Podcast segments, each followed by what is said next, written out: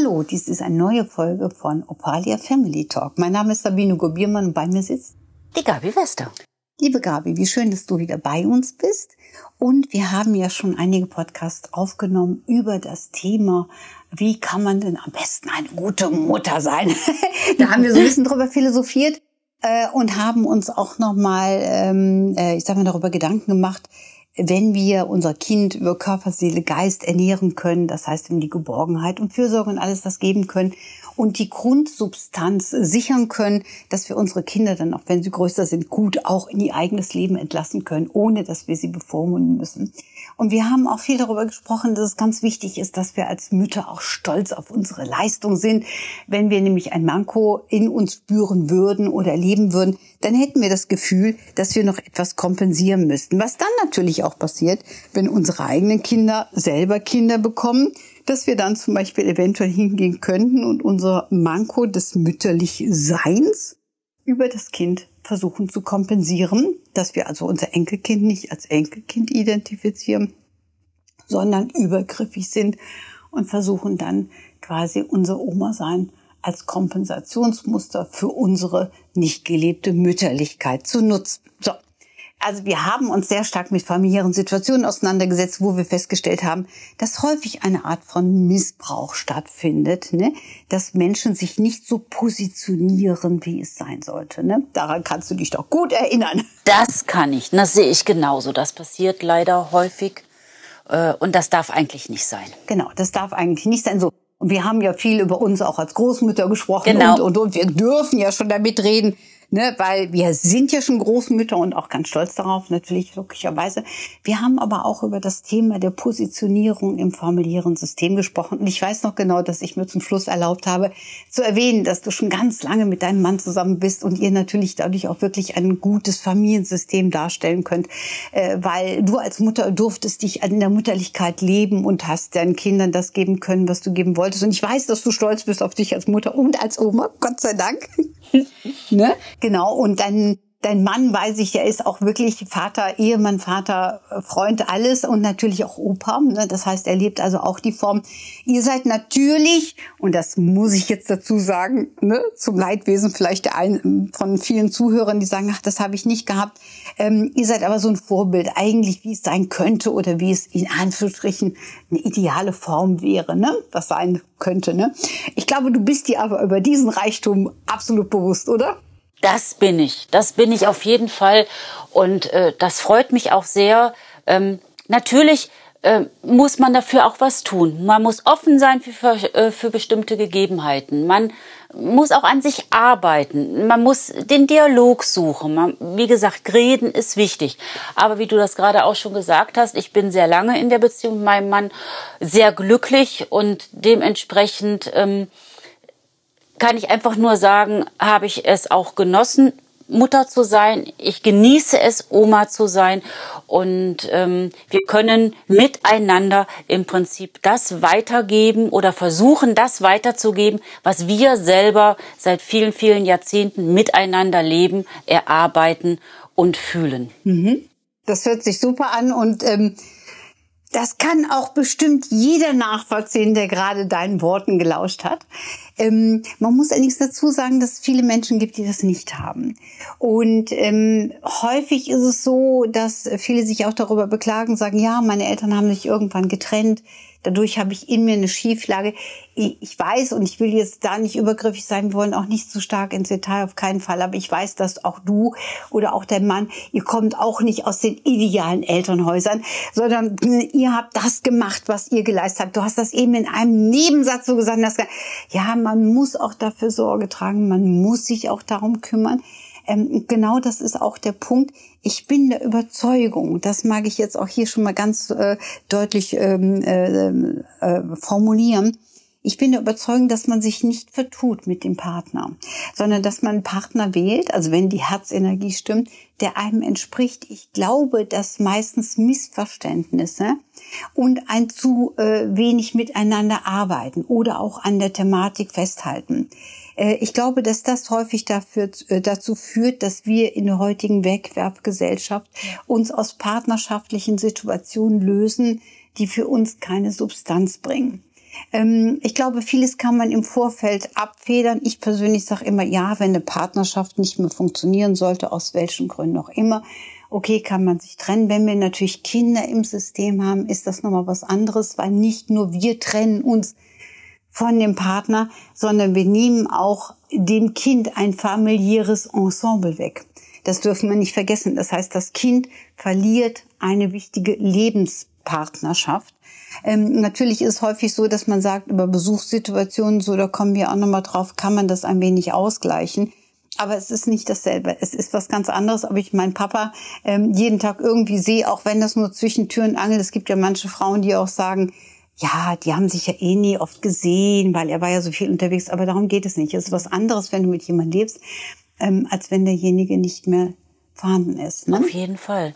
Auf jeden Fall. Weil ein Kind braucht in der Regel beide Elternteile. Und zwar ständig.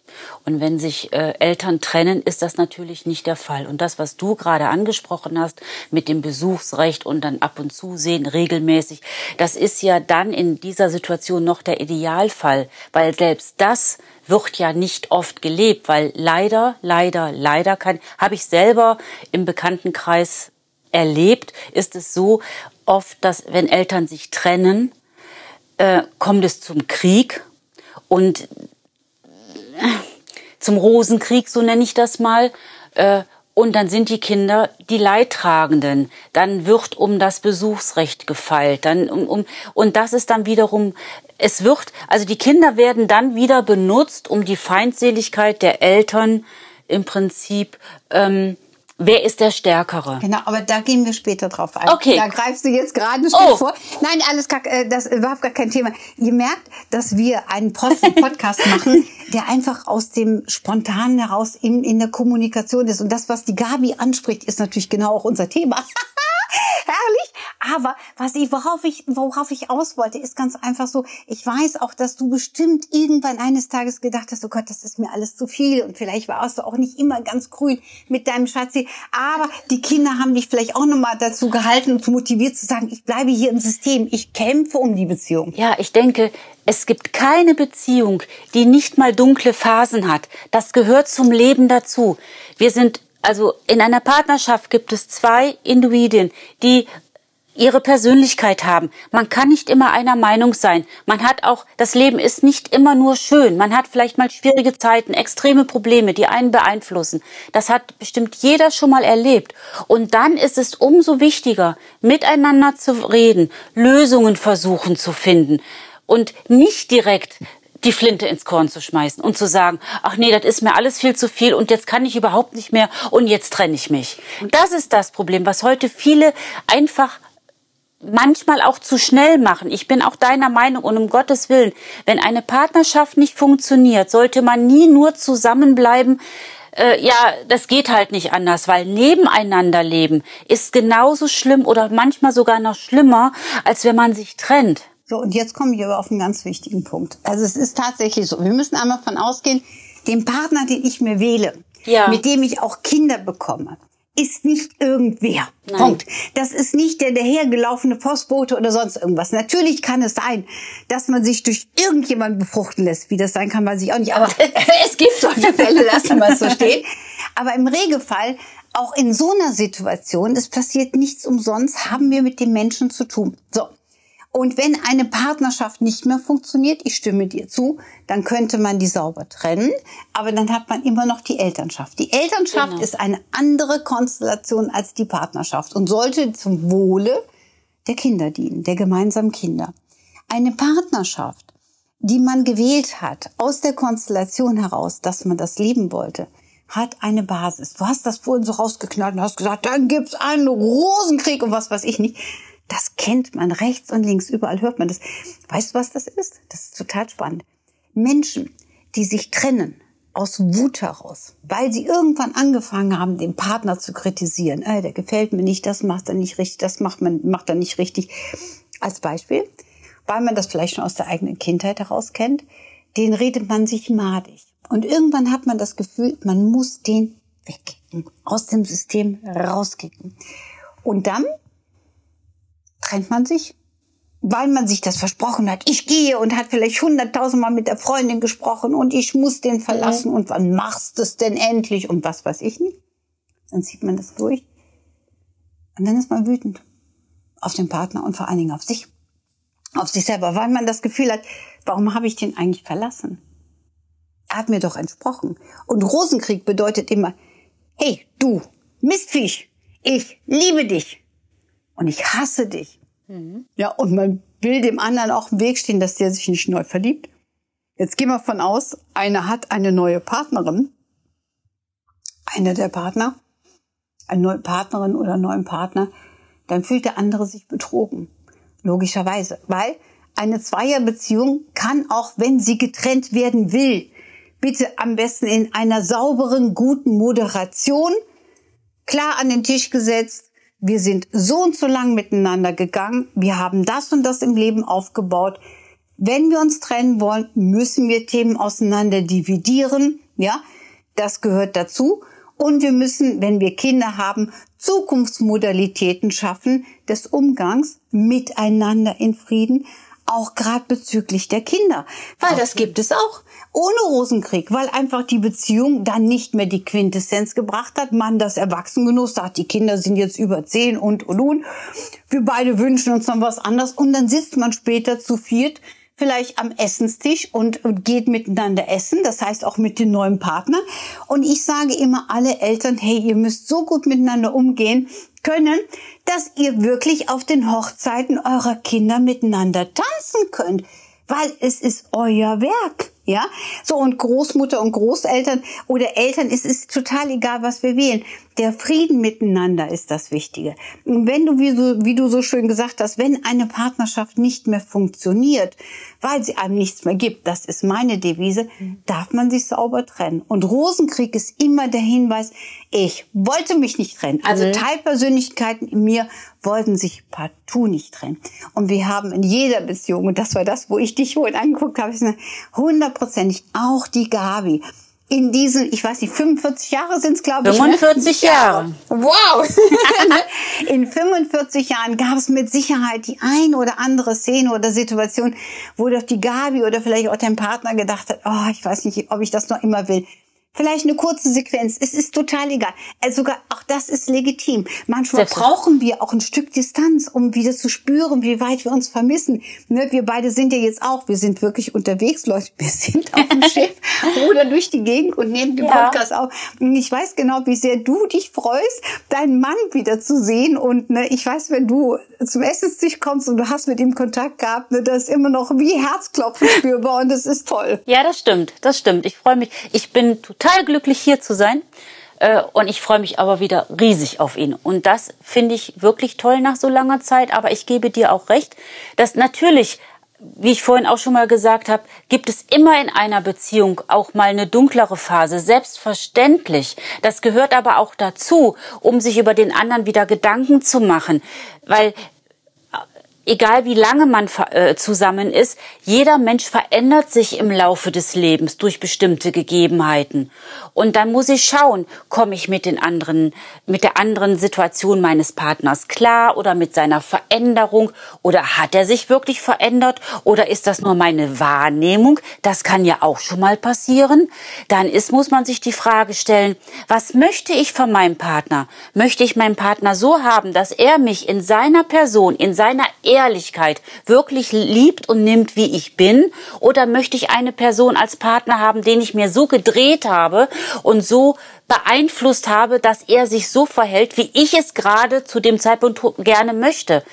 ich weiß nicht, ob das dann befriedigend ist. Man muss auch versuchen, wirklich Akzeptanz zu zeigen dem Partner gegenüber, weil jeder Mensch verändert sich im Laufe des Lebens und man kann, ist meine Meinung, auch in dieser Veränderung etwas Positives, Schönes, Spannendes natürlich. Das Leben ist spannend. Das ist doch auch toll, dass es so ist.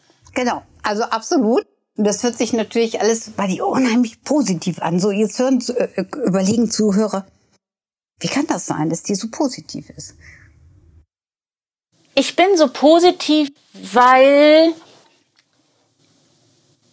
ich bin so positiv, weil ich dankbar bin, das Glück zu haben, einen Menschen an meiner Seite zu haben, mit dem ich durch dick und dünn gehen kann, ähm, wo ich weiß, wir können alles schaffen, wenn wir zusammenhalten. Und das geht nur zusammen. Absolut. So, und dann machst du aber eine ganz wichtige Sache. Du denkst immer positiv. Ja, natürlich. Ja, ja, aber das ist der Punkt. Das Glas ist entweder halb voll oder halb leer. Genau, aber das ist der Punkt. Es gibt unheimlich viele Menschen, gerade wenn die schon Kritik in der Kindheit erfahren haben. Also Menschen, die viel Kritik erfahren haben.